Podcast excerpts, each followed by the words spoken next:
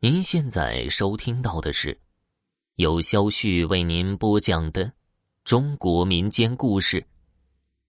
这故事的名字叫做《痴情女鬼》。那天晚上，徐仙正在屋里抄着《兰亭集序》，刚想起来倒杯水喝，在微弱的灯光下，忽然间看到窗户外面有个人影飘了过去。还没等他看仔细，就传来了敲门声。打开门，哪里有人呢？只听见了一声乌鸦叫。徐仙因为前几天的那阵敲门声吓得已经好久没出门了，但今天因为墨用完了，不得不出去买。从集上回来的时候，本来从那边的小路到家的话，也就十步就到了。可是今天这走了都几十步了，怎么感觉还是在原地打转呢？这是遇到鬼打墙了吗？又往前走了几步，发现这小路前面竟然消失了，出现了一个向下的楼梯，吓得他把手里的东西丢了一地。不过徐仙壮了壮胆子，沿着楼梯的台阶下去了，顺着楼梯往下看，什么也看不清。楼梯似乎盘旋着下去的，看不到尽头。又往下走了几个台阶，直到走到第十七层，就没再往下，因为第十八层该是地狱啊！许仙蹲坐在楼梯上，抱着脑袋回想书里有没有写过什么打破这鬼打墙的方法。过了一会儿，许仙撕掉自己的外衣，盖在脸上。没走一段路，就拐一个直角弯；没走几步，就看到了家。看样子应该是走出来了，也顾不上捡地上的东西，拼命的跑回了家，躲在被窝里，连喘气都不敢。就在他迷迷糊糊要睡着的时候，又看见窗户那里飘过一个黑影。果不其然，听见了敲门声，拿起身边的椅子去开了门。这次照样还是没人，身上的冷汗一直冒着。徐仙又出门了，回来的路上又碰到了鬼打墙。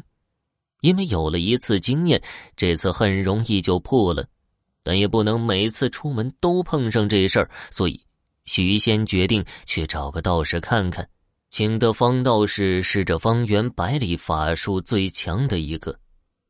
等把这方道士请回家。领着他围着家四处看了看，那道士看到门上的血掌印，认为是有鬼来求他帮助。这两天的鬼打墙只是逗逗他，不会取他性命。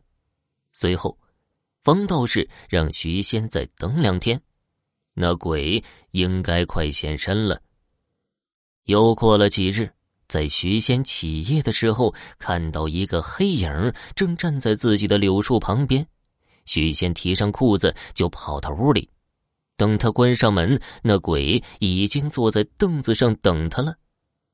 仔细分辨模样，是个女鬼，一人一鬼就这样呆呆的对视着。还是那女鬼先开口了，介绍了一下自己姓甚名谁。那女子名叫英玉，家是东城的，自己从小被父亲卖到怡红楼，得了钱财就跑了。是被那里的老鸨养大的，从小把她当做亲生女儿看待，日子倒也自在。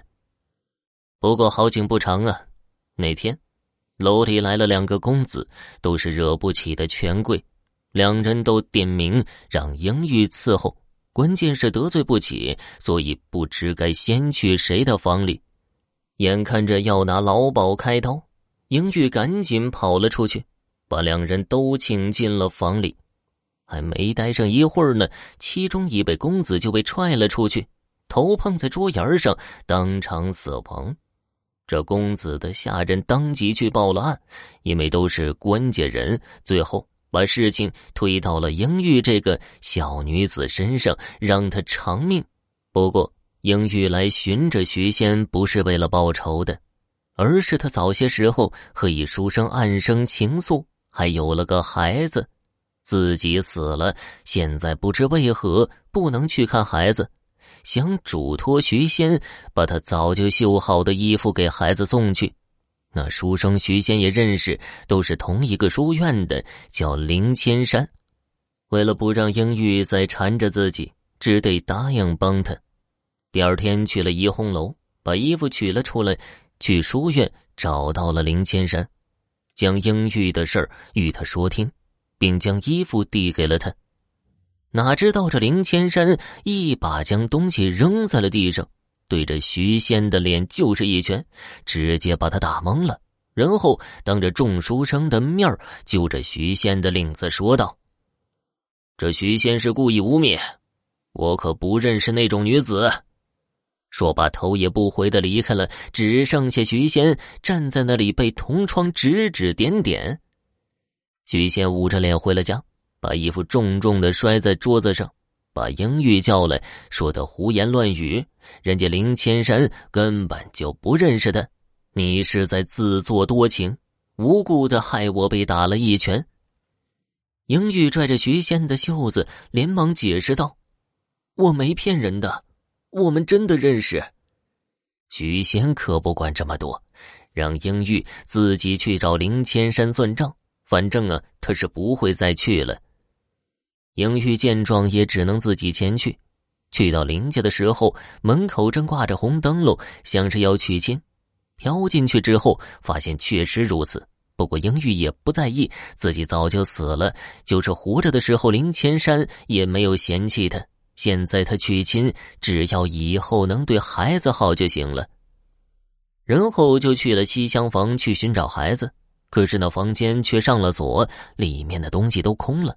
找遍了整个林家都没找到，英玉一气之下跑到洞房，抓起林千山就扔了出去，死死的掐住他，按在墙上，逼问他孩子去哪儿了。